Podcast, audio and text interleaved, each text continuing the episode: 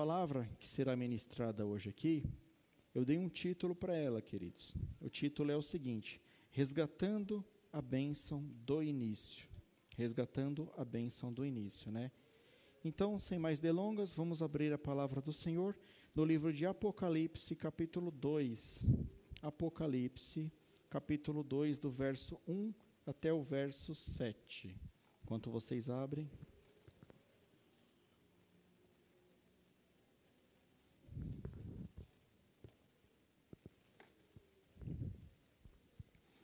Abriu aí, queridos? Apocalipse, capítulo 2, do verso 1 ao verso 7.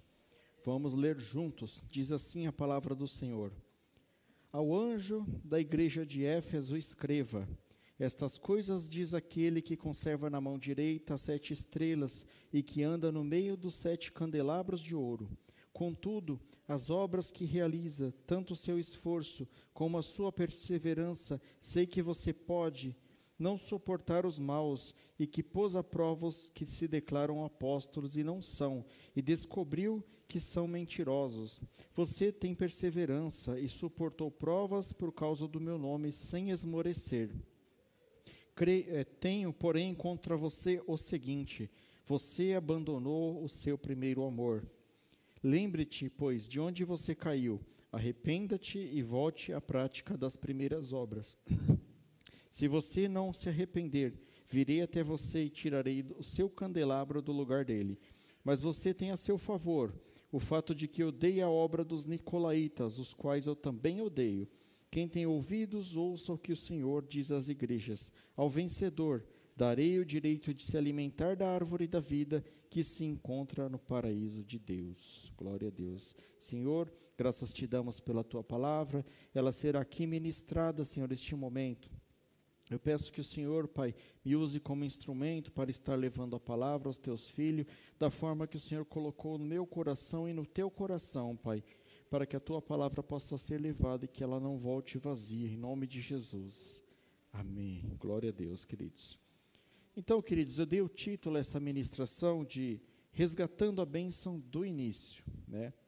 Eu gostaria de frisar aos irmãos o versículo 5 que nós acabamos de ler aqui versículo 5 ele diz assim: Lembre-se, pois, de onde você caiu. Lembrar-se. Arrependa-te e volte à prática das primeiras obras. Arrepender e voltar. Fique com isso na cabeça. Esse é o versículo 5, né? Então, através dessa palavra, eu pretendo mostrar para os irmãos qual o verdadeiro sentido de voltar às primeiras obras, né? Quais, aí vocês podem se perguntar, mas quais obras? Que início? Aonde que eu caí? Eu nem sabia que eu tinha caído, né? É, o que é retirar o candelabro? Tudo isso nós vamos entender dentro da palavra de Deus. É, e você, é, só para, como fala, contextualizar os irmãos, eu vou explicar rapidamente aqui um pouquinho sobre o Apocalipse, né? Mas antes eu quero saber de você, quem crê que essa palavra que está aqui no Apocalipse ela foi dita pelo nosso Senhor e Salvador Jesus Cristo. Quem acredita? Amém. Todos acreditam que essa, essas palavras foram ditas pelo Jesus Cristo. Isso é ótimo. Então, queridos, é uma carta que foi escrita à igreja de Éfeso. O que, que era a igreja de Éfeso? Né? Era uma igreja que ela foi constituída após a morte e ressurreição de Cristo, né? E ela foi constituída, constituída pelos apóstolos de Cristo. O apóstolo Paulo mesmo, ele ministrou nessa igreja de Éfeso, durante três anos. Né? Então era uma igreja que ela tinha uma boa doutrina, ela vinha de um, um, um fundamento da doutrina muito bom. E no capítulo 1 de Apocalipse, Jesus aparece para, para João passando uma carta para sete igrejas, né? E uma das igrejas, a primeira igreja a qual Cristo se refere, é a igreja de Éfeso, que é essa igreja que a gente está tratando aqui. João, ele estava preso na ilha de Pátimos, ele era o último dos doze apóstolos que ainda estava vivo, e Cristo se achega a ele de forma gloriosa, Cristo ressurreto, Cristo glorificado, se achega a ele e traz uma revelação das coisas que estariam por vir, um alerta para a igreja daqueles tempos, que também serve como alerta para a igreja dos tempos atuais. Por isso, essa mensagem hoje. Nessa época, queridos, em que essa carta foi escrita à igreja de Éfeso, era no, por volta do ano 95 após o nascimento de Cristo. Na época, é, o imperador era um imperador chamado Domiciano. Ele era um imperador tão perseguidor e tão mau que o pessoal estava comparando ele como se ele fosse o segundo Nero, né?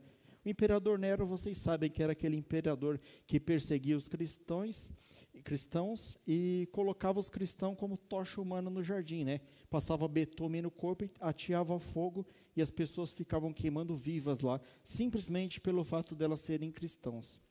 Então esse Domiciano, ele estava causando uma grande perseguição na igreja nessa época, tanto que todos os outros onze apóstolos, né, com exceção de Judas, que se suicidou, foram mortos de formas terríveis, crucificados, decapitados, teve uns que foram tiveram a pele arrancada, todo, todo tipo de, de perseguição os apóstolos de Cristo tiveram nessa época. Então era uma época ruim para a igreja, era uma época que a igreja precisava estar unida, que a igreja precisava perseverar.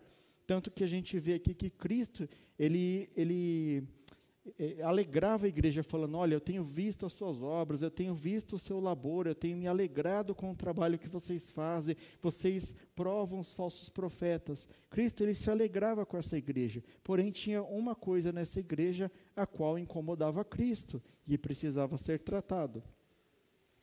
Quem foi o remetente dessa carta, queridos? Nós acabamos de falar o próprio Jesus Cristo. Se você tem dúvida, eu vou ler para você quem foi remetente. Apocalipse 1, 17 e 18. Não precisa abrir, eu leio para vocês aqui. Ó. Versículo 17. Ao vê-lo, caí aos seus pés como morto, porém, ele pôs sobre mim a sua mão direita, dizendo: Não tenha medo, eu sou o primeiro e o último, aquele que vive, estive morto, mas eis que estou vivo para todo sempre e tenho as chaves da morte e do inferno. Quem é que tem a chave da morte e do inferno, querido? O nosso Senhor Jesus. Né? Então, é prova que o remetente dessa carta à igreja de Éfeso é o próprio Jesus Cristo. E quando ele, ele pede para João escrever essa carta, ele aparece de forma glorificada, ou seja, não era uma carta para os hebreus, para os, os povos escolhidos na antiguidade, era para a igreja dos gentios. E adivinha quem é a igreja dos gentios hoje, queridos? Somos nós. Então é uma carta para nós, para a nossa igreja. Quem era o destinatário da igreja, né? No versículo 1 ele fala: escreve ao anjo da igreja. Quem é o anjo da igreja, queridos? O anjo da igreja é o pastor da igreja. O anjo, anjo quer dizer mensageiro. Quem traz a mensagem para a igreja de Cristo? É o pastor, é o líder, é o, o presbítero, é o, o, bispo, o apóstolo, seja lá quem for. É alguém que está à frente da igreja. Então ele fala: é, João, pega essa carta, escreve essa carta entregue para o anjo da igreja de Éfeso. Então ele foi e entregou para o pastor no momento ali na igreja, da igreja de Éfeso. E o pastor estava encarregado de passar essa mensagem para as ovelhas, né? Então, estou aqui hoje passando a mensagem para as ovelhas, a mesma imagem das, a mesma mensagem das coisas que estão por vir. Éfeso, queridos, ele significa desejável. A palavra Éfeso, ela significa desejável. É a igreja que começou bem. É a igreja, tanto é que foi a primeira carta. É a igreja que Cristo elogiou, é a igreja que estava indo tudo bem, eles eram impecáveis na obra, impecáveis na doutrina, impecáveis em muitas coisas. Mas Cristo falou: Tenho, porém, contra ti que abandonaste o primeiro amor. E é isso que nós vamos entender aqui durante a ministração. Éfeso, né, como eu disse no início, foi uma igreja muito bem estabelecida na sua doutrina, né? Paulo ele ensinou muito bem essa igreja, mas desde que Paulo ministrou por três anos nessa igreja, mais 40 anos se passaram. E a gente conhece a história da Bíblia, em todos os povos da Bíblia. Quando o tempo passa, queridos, as pessoas se perdem.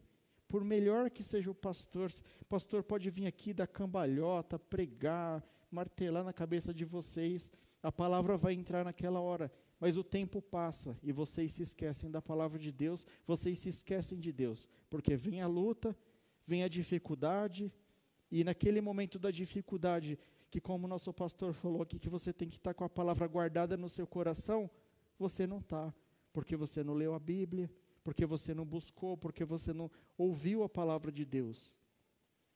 E é nessa situação que se encontrava a igreja de Éfeso.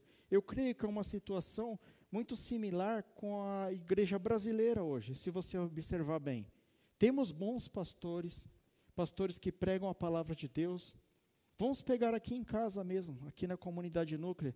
Qualquer pastor que sobe aqui, que é da comunidade núclea, queridos, eles pregam o que está aqui na Bíblia. Não nada foge aqui da Bíblia. Pastor Eunice, pastor Rubens, pastor Márcio, pastora Vânia, pastor Marcelo, Tô, posso estar esquecendo de algum pastor, mas todos os pastores que sobem aqui, queridos, eles pregam a verdade, eles pregam o que está escrito na palavra de Deus. E eles fazem mais ainda, eles te incentivam a conferir. Olha que coisa bonita. Eles falam assim: ó, eu estou pregando aqui, mas depois você confere. Leia a Bíblia, leia a Bíblia cronológica, leia a Bíblia, estuda, faz isso, faz aquilo. Por quê? Porque a gente não tem medo do que a gente prega aqui, a gente está falando a verdade a palavra de Deus, nós somos só os mensageiros que foi acabado de falar aqui. Nós estamos pegando a carta que o Senhor nos deixou, estamos passando a mensagem para a igreja. Cabe a vocês aceitar ou não aceitar. E era essa situação em Éfeso, né? Vamos fazer aqui um breve comentário de cada versículo. Em seguida a gente entra na, na ministração mesmo, que é só para finalizar a introdução. No versículo 1, ele fala dos atributos do Salvador, que é mencionado, que ele segura as sete estrelas na mão direita e anda no meio dos castiçais de ouro. Aí você fala, mas o que, que é isso, né? O que, que é essas estrelas? O que, que é esses castiçais? A, a própria Bíblia Sagrada responde, queridos. Lá em Apocalipse, capítulo 1, versículo 20, diz assim: Quanto ao mistério das sete estrelas que você viu na minha mão direita, e quanto aos sete candelabros de ouro, as sete estrelas são os anjos das sete igrejas, e os sete candelabros são as sete igrejas. Então está explicado, né? O que Cristo tinha na mão direita eram as estrelas, que eram os mensageiros daquelas igrejas. E os candelabros, os quais ele estava passando pelo meio, era a própria igreja. Ou seja, queridos, Cristo estava falando: olha, tem as, essas sete igrejas, Éfeso, Esmirna, Filadélfia e todas as outras igrejas. Eu estou falando para vocês que, por enquanto, os anjos dessas igrejas, os pastores, os líderes, estão na minha mão. É eu que os conduzo, é eu que os dou a palavra, é eu que os protejo. Eles estão nas minhas mãos. É eu que estou conduzindo essa igreja. E os castiçais aos quais eu passo no meio, que representa a igreja, é o meu Espírito Santo que está dentro de vocês. É o meu Espírito que habita na igreja. Então é isso que Cristo está falando aqui, versículo 1, versículo 2 e 3. E ele faz elogios né, a essa igreja de, de Éfeso aqui. Ó. Elogia a paciência, a oposição aos homens maus, o zelo né, em examinar os, os impostores, a sua perseverança em trabalhar e em suportar as provas.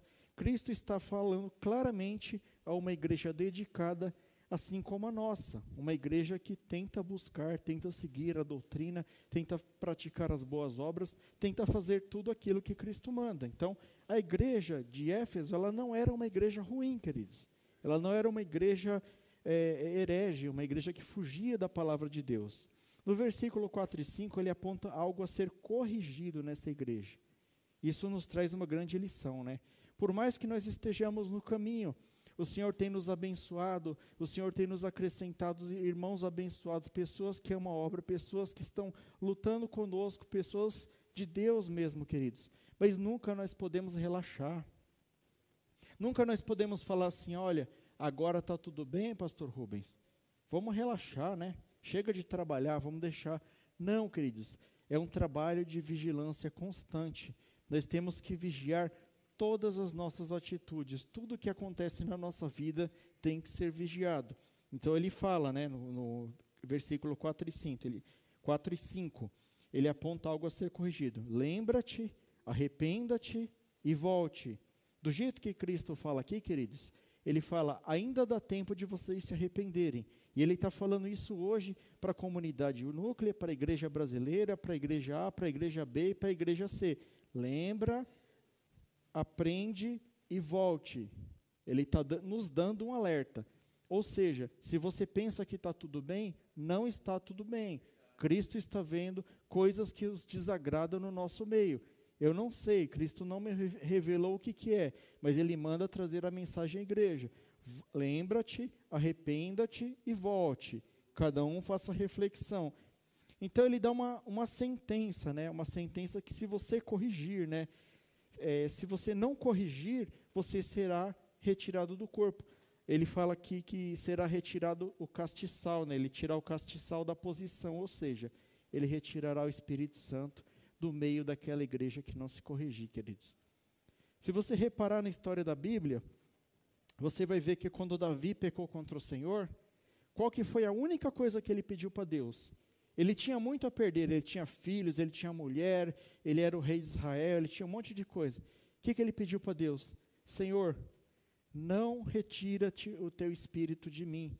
Porque ele sabia que tudo que ele tinha pertencia a Deus, era Deus que tinha dado para ele. Se Deus tirar o Espírito Santo de uma igreja, queridos, é uma igreja decadente, é uma igreja fadada ao fracasso. Então nós temos que buscar de todas as formas, nós temos que lutar, nós temos que perseverar na palavra de Deus. Porque se a gente não for vigilante, se a gente achar que tá, quando está tudo indo bem, a gente pô, pode deixar como está porque está tudo indo bem, não está, queridos.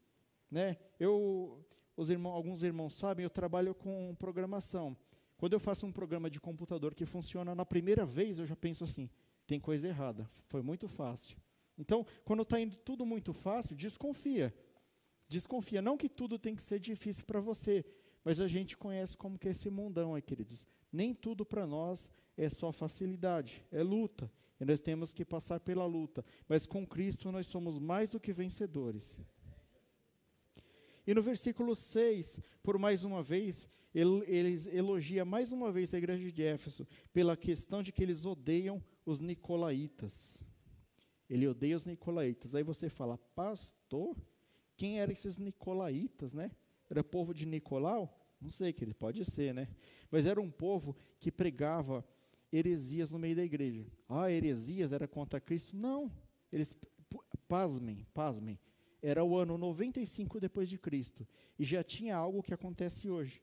Eles, nicolaítas, eles pregavam assim, ah, não, é, a igreja é muito dura, vamos modernizar a igreja, né? Pode pecar, porque a palavra fala que a graça de Deus, ela abunda. Então, quanto mais a gente pecar, a graça de Deus mais vai abundar na gente. Então, vamos pecar, vamos soltar a franga, vamos aceitar os ídolos aí, né? Vamos fazer o que a gente quiser, vamos misturar o profano com o santo, tá tudo certo. Os nicolaítas, eles pregavam isso dentro das igrejas. Não eram pessoas do mundo que estavam buscando as pessoas da igreja. Eram pessoas da igreja que estavam fazendo isso contra a própria igreja. E a igreja de Éfeso era uma igreja fiel, uma igreja que odiava os nicolaítas. Se aparecesse um cabra desse lá no meio, ele era expulso da comunidade. Porém, eu lembro vocês mais uma vez, Cristo ainda tinha uma coisa contra essa igreja. Era uma igreja forte na doutrina, forte nas obras, forte na perseverança, mas ainda pisava na bola em uma coisa. No versículo 7, ele traz a promessa se essa igreja se consertasse. Ele diz assim: Se vocês se consertarem, vocês poderão se alimentar da árvore da vida, né? Poder se alimentar da árvore da vida. Quais eram os únicos seres humanos que tiveram a oportunidade de se alimentar da árvore da vida e não o fizeram? Adão e Eva. Né? Vocês conhecem a história. Adão e Eva pecaram contra o Senhor eles foram expulsos do paraíso, né, e o Senhor nunca mais disponibilizou. Né, por enquanto, até, até essa parte aqui o Senhor ainda não havia disponibilizado, mas vocês vão entender. Então, queridos, alimentar-se da árvore da vida, quem alimentava-se da árvore da vida tinha vida eterna. Depois, Deus devolveu esse fruto para a humanidade. E eu acho que vocês já entenderam aí nesse momento qual, qual era o fruto da árvore da vida, né? Jesus Cristo. Aqui começo a explicar para vocês o que é isto que Deus tinha contra a igreja de Éfeso.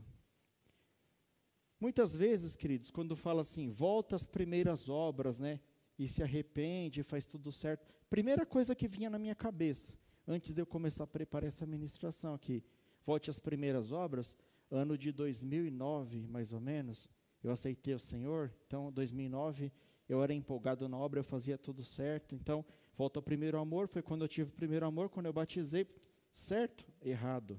Não essas primeiras obras. Quando Cristo fala, vote as primeiras obras, é as primeiras obras mesmo, lá de trás, lá do começo, queridos. Né? Abra sua Bíblia em Gênesis capítulo 2, verso 16 e 17.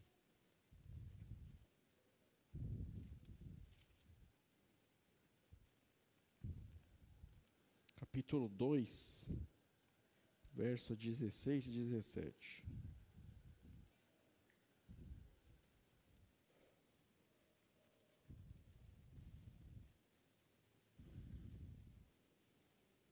Encontraram? Eu vou ler aqui.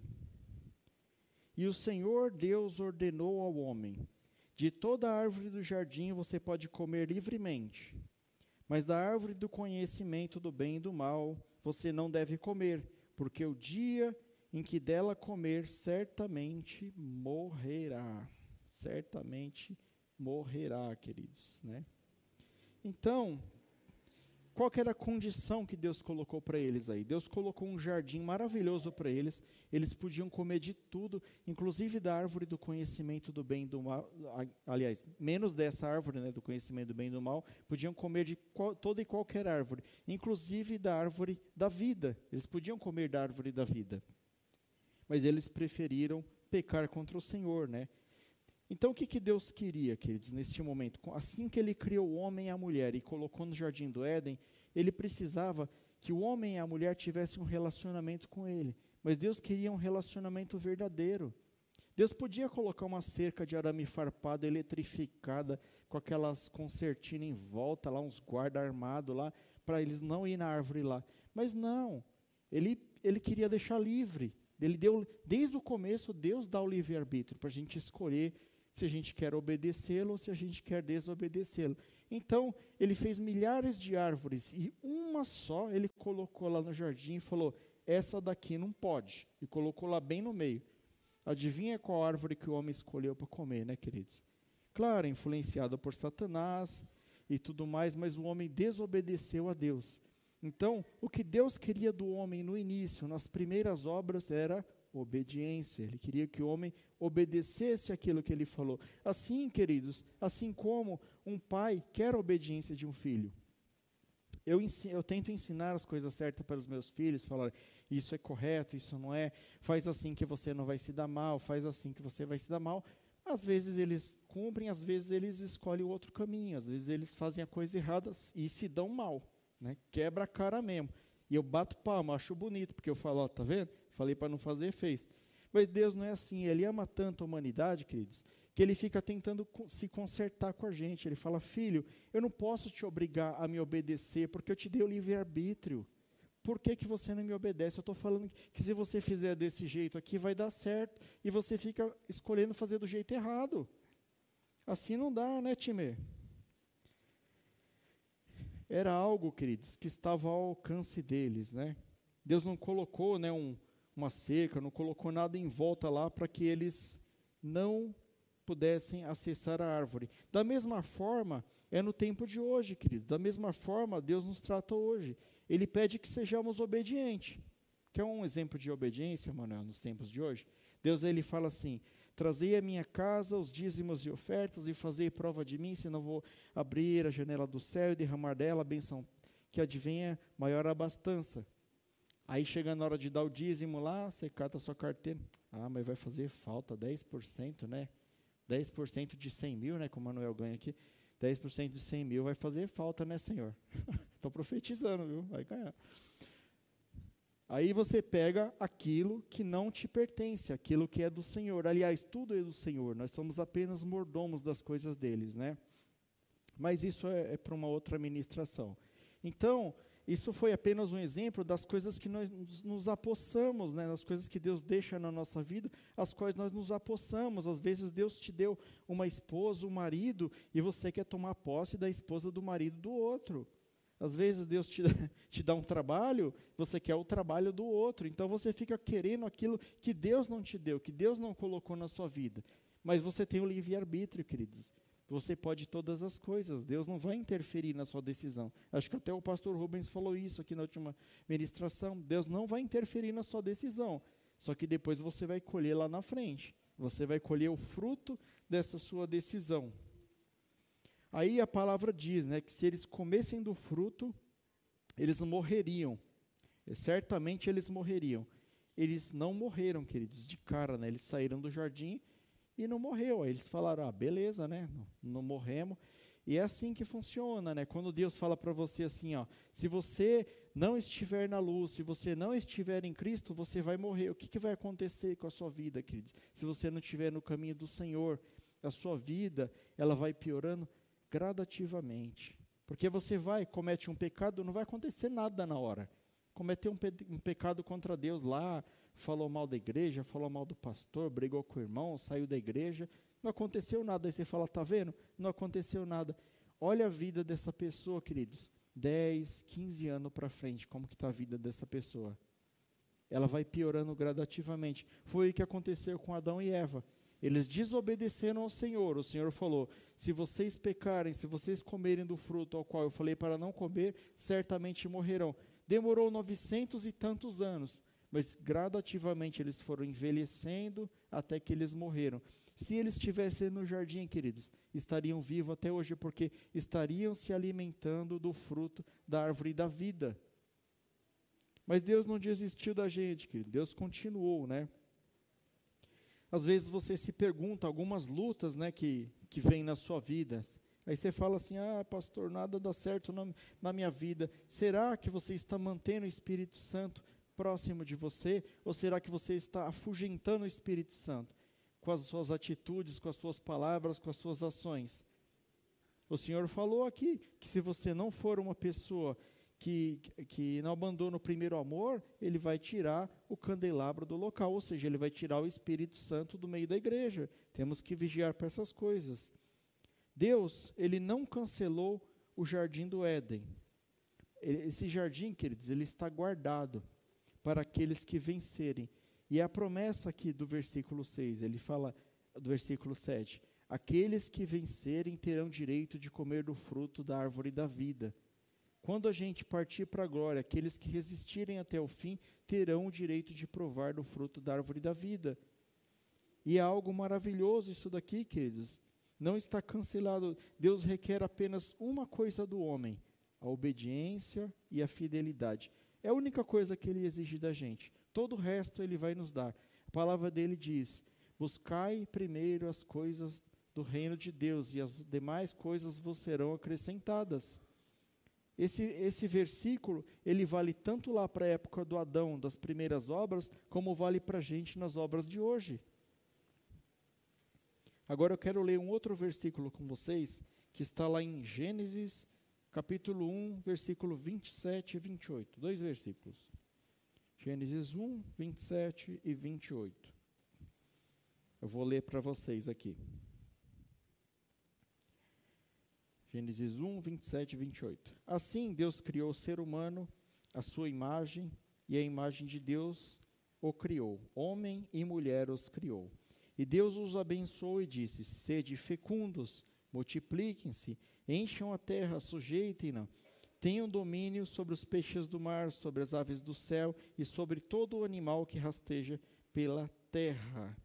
Deus, queridos, Ele já nos deu na criação o domínio sobre todas as coisas da terra, sobre os animais, sobre os peixes, sobre tudo, queridos. O homem, ele foi feito para dominar sobre a terra. Muitas vezes você pensa, ah, mas eu, eu não consigo, não consigo, nada para mim dá certo. Será que você está cumprindo o princípio da obediência na sua vida? A, a gente sempre fala aqui, né? A obediência, ela traz bênção. E não é uma falácia, não é um bordão crente, queridos. Realmente, a obediência, ela traz a bênção. A desobediência traz a maldição. Durante a ministração aqui nós vamos ver isso. Então essa foi a promessa de Deus para o homem na criação. Deus deu essa promessa imaginando que o homem ele iria ser obediente, ele iria fazer aquilo que Deus destinou para que ele fizesse. Então, queridos, ele criou Adão e Eva, Adão e Eva pisou na bola, foi expulso do jardim do Éden, morreram, geraram descendentes, esses descendentes foram se corrompendo, se corrompendo, até um ponto que a terra ficou lastimável. E Deus falou assim: Olha, eu me arrependi de ter criado o homem. Aí Deus busca um homem para que ele pudesse recomeçar todas as coisas. Deus, Deus ele tem a decisão de acabar com tudo através do dilúvio e ele precisa de alguém para construir uma arca, né? E dar continuidade ao povo dele. Essas pessoas iriam popular a terra após o dilúvio. E Deus escolhe Noé. Noé, né? Adão gerou esses descendentes e Deus escolhe Noé. Não, não precisa abrir, eu vou abrir para vocês aqui. Gênesis 6, 9. Gênesis capítulo 6, verso 9 fala sobre essa escolha de Deus. Gênesis capítulo 6, verso 9. Está aqui. Estas são as gerações de Noé. Noé era um homem justo e íntegro entre os seus contemporâneos. Noé andava com Deus. Andar com Deus é o que, queridos? É obedecer a Deus. O próximo homem que Deus escolheu para dar continuidade na humanidade, ele buscou uma característica, só uma característica, que fosse obediente. Era alguém que seria humilhado, porque ele estaria construindo a arca, foi o que aconteceu com Noé. Ah, mas você está construindo uma arca, nem, nem mar tem aqui perto, e Noé ali firme na obra de Deus. Esse tipo de pessoa que Deus busca. Ele busca pessoas dedicadas na sua obra que sejam fiéis e que sejam obedientes à sua palavra. E isso é uma coisa que está se tornando em falta na humanidade, queridos. Então, como nós lemos aqui, né, no, no Gênesis, aqui, versículo 6, 9, né, eu coloquei até uma referência no versículo 6, 6 aqui, ó, quando Deus fala que Ele quer acabar, né, quando as, quando as pessoas começaram a se multiplicar sobre a face da terra, tiveram filhas e filhos, os filhos de Deus tiveram, viram que as filhas dos homens eram bonitas e tomaram para si como mulheres, aquelas que entre todas mais lhe agradável. Então o Senhor disse: O meu espírito não agirá para sempre no ser humano, este, pois este é carnal, e os seus dias serão 120 anos. Deus ele diminuiu a quantidade de anos do ser humano para 120, 120 anos. Né? Eu falei 120 dias, 120 é anos. Antes, na época de Adão, de Matusalém, dos ancestrais desse povo, que eles viviam 900, 800, 950 anos. Então, Deus diminuiu o tempo de vida do ser humano, porque aquilo foi desagradando a Deus. Né? Deus falou: Eu não posso preservar um povo mau tanto tempo assim. Então ele falou: Vou acabar com tudo, vou pegar um homem obediente, vou pedir para ele construir uma arca. Eu sei que ele vai me obedecer e ele vai dar continuidade na humanidade. Então, aquela promessa que a gente acabou de ler, de frutificar, de, de dominar, de prosperar, de sujeitar, que ele, que ele deu para o Adão, ele passou para Noé. Porque Deus precisava dessa benção para alguém, ele queria constituir um povo aqui na terra. Mais uma vez, queridos, né? O tempo passou, né? Noé, o tempo que Noé esteve vivo, ele frutificou, multiplicou, encheu, sujeitou e dominou sobre a terra teve os descendentes dos seus filhos, a terra se encheu, e aconteceu tudo aquilo, a humanidade, pela segunda vez, se corrompeu. Mas Deus não desistiu, ele falou: Eu preciso, mais uma vez, separar homens obedientes. Aí Deus pega e encontra um camarada chamado Abraão. Aí ele fala assim: Abraão, sai do meio da tua parentela e vai para o local que eu vou te mostrar. Imediatamente Abraão pegou e saiu. Aí Deus falou: Esse daí é obediente. Esse daí é esse que eu quero. Então, mais uma vez, queridos, mais um ponto que eu quero ressaltar: Deus escolhe pessoas obedientes. Deus não escolhe aquele que sabe falar bem no púlpito, Deus não escolhe aquele sapatinho de fogo, Deus não escolhe aquele que fica rodando aqui, é, vem no, no tapete de fogo, sente. Não, Deus escolhe pessoas obedientes, Ele quer pessoas obedientes. Então, se você não é obediente à palavra de Deus, coloca sua barba de molho e passe a ser obediente. Então, Ele escolheu Abraão, né? Abraão gerou descendentes, Deus fez promessas para Abraão, né? Gênesis 2, versículo 1 e 2, eu vou ler para vocês aqui. 12, né? Deus diz assim: o Senhor disse a Abraão: Sai da tua terra, da sua parentela e da casa de seu pai, e vai para a terra que lhe mostrarei. Farei de você uma grande nação, o abençoarei, engrandecerei o seu nome. Seja uma bênção. O que, que Deus estava querendo fazer aqui, queridos? Entregar aquela bênção lá do início de frutificar, multiplicar, encher, sujeitar e dominar na mão de algum homem aqui, de uma de uma raça, de um povo que ele estaria constituindo sobre a terra. Mas aí tinha uma coisa, queridos. Deus ele já tinha feito uma aliança com Noé de que ele não destruiria mais a humanidade. Então, ao invés de destruir de novo e gerar um povo a partir desse homem, ele falou: Não, eu vou escolher um homem obediente e vou gerar um novo povo para mim. Não importa quem está na terra, eu vou gerar um povo que é obediente. Então, muitos anos se passaram, mais uma vez a, unidade, a humanidade se perverteu, e Deus prometeu não destruir, né? Então Deus busca novos homens para recomeçarem novamente e encontra Abraão. E Abraão demonstra ser obediente à palavra de Deus, né? Ele saiu do meio da sua parentela, foi para onde Deus ordenou. Ele continuou esperando o filho da promessa, né? Teve aquele lance lá que a Sara pediu para ter a filha com a concubina, né, e tudo mais, mas Abraão, né, quem Deus tinha feito o trato ali, quem Deus tinha combinado, Abraão foi fiel a Deus. Ele esperou o filho da promessa. Ele não negou, queridos, Abraão não negou sacrificar o seu único filho, o filho da promessa. Deus ordenou para ele, para ele levar Isaac e falar, ó, vai lá e sacrifica Isaac. Teve toda aquela história que eles estavam caminhando lá, Isaac falou, olha, tem o fogo, tem a lenha, tem, tem a corda para amarrar, mas cadê o cordeiro? Aí Abraão fala, Deus proverá. Porque Abraão tinha uma confiança tão grande em Deus, tão grande, e uma obediência tão grande, que se Deus falasse, você vai matar Isaac, ele ia matar Isaac. Então ele amarrou Isaac, a hora que ele ergue o cutelo aqui para matar, o anjo vem e fala: Não, não faça isso. Então Deus poupou ele de fazer isso, mas se necessário fosse, Abraão seria obediente a Deus até nesse ponto, queridos. E isso move o coração de Deus: obediência, integridade, fidelidade. Não negou seu filho, e através dessa obediência de Abraão, ele foi um homem muito rico, ele frutificou, ele multiplicou, ele encheu, ele sujeitou e ele dominou sobre a terra. Tanto que a sua descendência, os hebreus, né, os israelenses, hoje, eles são um povo próspero, um povo rico, queridos. Apesar da pequena extensão territorial que eles têm lá, grande fortuna da humanidade pertence a eles. Os maiores bancos, as maiores joalherias, tudo pertence aos israelenses. Então, queridos, a promessa que Deus deu a Abraão, Deus não não cessou essa promessa. Então Abraão gerou muitos e bons descendentes, foi muito rico, né? Teve todas essas muitos empregados, sujeitou muita gente. A bênção de Deus continuou na vida dele. Mas, queridos, mais uma vez, a terceira vez, a humanidade se corrompe novamente. Aí Deus mandou os patriarcas, né, os filhos, os descendentes de Abraão, é, Abraão, Isaac, Jacó, José, as doze tribos de Israel e tudo mais. Levantou os profetas, levantou muitos homens de Deus, mas a humanidade ia de mal a pior. A humanidade não queria se consertar com Deus. E Deus já estava falando, mas como é que eu vou conseguir um povo obediente? Eu consigo um aqui, um aqui catado aqui com a pinça aqui, mas quando eu ponho esse cara aqui, ele morre, a humanidade se corrompe de novo, o que, que eu vou fazer?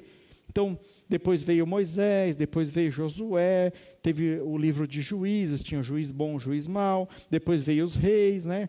E depois veio outros profetas depois deles para tentar é, resgatar aquela comunhão que a humanidade tinha com Deus. Mas a humanidade não queria saber de Deus, queridos. A humanidade, ela, por natureza, ela quer se afastar de Deus a qualquer custo. Né? As coisas de Deus não atraem a humanidade, porque são difíceis, porque exigem uma contrapartida de nós, exigem um esforço nosso, e isso a humanidade não quer fazer. A humanidade quer a graça de graça. Então, queridos, depois de muito tempo, né, para resgatar é, o povo que estava escravizado, Deus mandou o Moisés, como eu já falei aqui, novamente, né? mesmo depois que Moisés resgatou o povo da escravidão, o povo se voltou contra Deus no Egito, Deus falou: vocês não vão colocar os pés na terra prometida. Aí esse povo não foi, quem entrou foi o filho dele. Então fica claro aqui, queridos, todo esse tempo que ah, o pecado da desobediência é algo que irrita Deus profundamente, é algo que Deus não tolera. Você pode ver que todos os povos, todas as pessoas que optaram por desobedecer a Deus foram destruídas. Se você observar bem, todas as vezes que Israel se voltava contra Deus, Deus levantava um povo mais forte que ele para os escravizar, para os levar para cativos para a Babilônia, para outros países. Deus sempre levantava uma luta para que o povo enxergasse que só o Senhor podia os libertar. Da mesma forma é na nossa vida hoje, queridos. Muitas vezes está indo tudo bem na sua casa, o seu emprego está bom, está tudo certo, está tudo dando certo. Aí você fala assim: bom, tudo que eu pedi para Deus, Ele me deu. Agora eu não preciso mais dele. Agora dá para eu tocar sozinho daqui para frente. Engano seu, queridos. Tudo que você tem, quem mantém na sua vida é Deus. Nunca abandone a palavra de Deus na sua vida. Então, queridos, o nosso Deus é um Deus de princípio, um Deus de palavra. Até esse momento que eu falei para vocês aqui, ele precisava de um plano melhor, um plano duradouro, né? Para que homens e mulheres obedientes habitassem aqui na terra e fossem o seu povo. Então, mas ele tinha que fazer isso mantendo vários princípios. O primeiro princípio que ele deu a Adão e Eva, o livre-arbítrio. Até hoje Deus não tira o livre-arbítrio da gente. Deus tinha que manter, queridos, a aliança que ele fez com Noé, de não destruir mais a humanidade da forma que ele fez. Né? Até o, o símbolo é o arco-íris, né? símbolo da aliança de Deus com o homem. E Deus ainda tinha uma aliança com Abraão e com seus descendentes. E Deus tinha que, dentro dessas limitações aqui, desses princípios do próprio Deus, a qual ele não vai contra, Deus nunca vai contra um princípio dele, ele precisava levantar alguém que fosse obediente. Então, da semente de Abraão, Deus levanta Jesus Cristo, queridos, o nosso Senhor e Salvador, o nosso exemplo máximo de obediência. Deus levanta da semente de Abraão, cumprindo a promessa de não destruir a humanidade, né, de manter o livre-arbítrio e de fazer da descendência de Abraão que dominasse toda a terra. Quem foi que dominou toda a terra? Quem domina? Quem é o Rei dos Reis e o Senhor dos Senhores até hoje? Jesus Cristo, que é semente de Abraão, queridos. Então Deus decide, ele fala assim: olha, eu mesmo vou descer à terra, né? eu vou enviar o meu filho. Aí você fala, mas como que Deus mesmo desceu à terra se ele mandou o filho dele? Porque o Pai, o Filho e o Espírito Santo são um só, queridos. Então o próprio Deus desceu à terra. Abrindo um parênteses aqui, eu fiquei muito feliz com o irmão da nossa comunidade, que eu não, não vou citar o nome dele, né? Essa semana ele foi questionado por uma pessoa de uma seita por que, que vocês falam que Deus é único, que Ele é o único Deus, se vocês falam que tem o Pai, o Filho e o Espírito Santo? Então é três deuses, então não é um Deus só, né? Lançar essa, essa seta aí. Eu fiquei muito feliz da forma como o irmão argumentou com essa, com essa pessoa da seita. Ele pegou versículos da própria Bíblia e falou assim: Você está falando isso, mas Lá em Mateus fala que é para a gente batizar em nome do Pai, do Filho e do Espírito Santo. Na criação, Deus falou assim: façamos o homem a nossa imagem e semelhança. Então, Deus era mais de um que estava ali com Deus, né? Então, isso prova a Santíssima Trindade de Deus. Então, fiquei muito feliz com, essa, essa atitude do irmão aí, porque mostra que a doutrina que nós falamos aqui, com os ensinamentos que nós estamos dando aqui na comunidade núclea, os irmãos estão levando a sério, que não é brincadeira, que os irmãos ouvem e praticam a palavra de Deus. E eu tenho certeza que o coração de Deus se enche de alegria com isso. Com os irmãos praticando a palavra de Deus, aquilo que está na Bíblia Sagrada, estudando os fundamentos. Querido, se você estudar isso aqui, ninguém te engana. Ninguém. Pode ser seita, pode ser é, é pastor inteligente, formado em Harvard, pode ser isso, pode ser aquilo. Se tiver fora dos fundamentos de Deus, você vai saber, queridos. A palavra de Deus é sim, sim, não, não. O que está na palavra de Deus é verdade, o que não está, não é. Agora, voltando aqui, queridos, para a ministração, né? Só gostaria de abrir esse parênteses. Então, Deus, ele precisava vir ele mesmo aqui até, até a nossa terra aqui para para resolver a parada. Ele falou assim: não, é impossível, deve ter alguma coisa errada lá, que toda vez que o tempo passa, essas pessoas pecam contra mim, elas me desobedecem. O que, que acontece na natureza humana? Eu vou lá como humano. Eu vou lá, enviou Jesus Cristo. Jesus veio, nasceu de uma mulher, viveu entre nós 30 anos e três anos ele pregou seu ministério aqui na terra. Então o próprio Deus desceu para sentir o que a gente sente, para passar o que a gente passa. Então não adianta você falar para Deus assim: Deus, você não sabe o que eu estou passando porque você é Deus. Ele sabe, queridos. Ele sabe, sabe muito bem, porque ele veio aqui para servir. Ele foi humilhado, queridos. Ele foi crucificado né? Ele, ele levou uma vida simples, ele lavou o pé dos discípulos, ele foi um servo, ele foi o nosso maior exemplo, queridos, de humildade, de perseverança e de uma pessoa com o coração segundo o coração de Deus, até porque ele era o próprio Deus. Então, queridos, Cristo se desfez da sua própria glória para cumprir a missão e nos redimir dos pecados. Aí eu pergunto para você: você tem sido como Cristo, tem tentado ser como Cristo? Como você tem agido, queridos? Você tem se desfeito do seu orgulho muitas vezes? Ou você tem falado assim, você sabe com quem você está falando? Já viu Cristo falar isso? Ele podia falar, queridos. Você sabia que você está falando com Deus? Mas não. Os caras vinham prender ele lá, ele falava, pode prender. Vinha bater? Pode bater. Ele, ele se desfez da sua glória. E é assim que nós devemos nos fazer, nos desfazer do nosso orgulho, queridos. Nós temos que entender que aqui nós não somos nada. Nós dependemos da misericórdia de Deus todos os dias da nossa vida. Tem muita gente que se acha a última bolachinha do pacote, queridos. E isso não vale só para o mundo, não. Isso vale dentro da igreja. Tem gente que acha que ele está num nível espiritual maior que do irmão. Mas não, queridos, todos nós somos iguais diante de Cristo. Cristo ama todos da mesma forma. Não é porque você é pastor, é presbítero, é diácono, é isso, é aquilo, que você tem um nível intelectual, um nível melhor que o irmão. Todos somos iguais diante de Cristo. Cristo ama cada um de nós aqui da mesma forma. Eu tenho dois filhos. Se você me perguntar assim, qual que você ama mais? É uma pergunta que eu vou responder para você assim: nenhum. Eu amo os dois igual. E é verdade. A gente ama, pode ser a diferença que for do filho. Tem um que é mais nervoso, tem um que é mais calmo. A gente ama do mesmo jeito, queridos. É filho.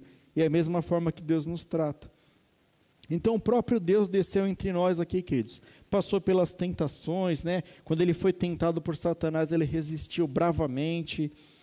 Quando é, eu pergunto para você, quando vem a primeira adversidade na sua vida, o que, que você faz? Você resiste bravamente como Cristo resistiu?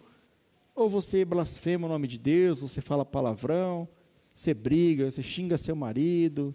O que, que você faz? Xinga a esposa? Nós temos que ser como Cristo, queridos, resistir bravamente às tentações do mundo. Quando ele foi humilhado, espancado, crucificado até a morte, queridos, ele foi como um cordeiro, como um cordeiro mudo. Ele suportou, ele foi ali porque ele sabia que era a missão dele, ele não falhou na sua missão. Satanás tentou Jesus porque ele sabia que a única forma de Jesus falhar com Deus era desobedecendo a Deus. A única forma de Jesus falhar.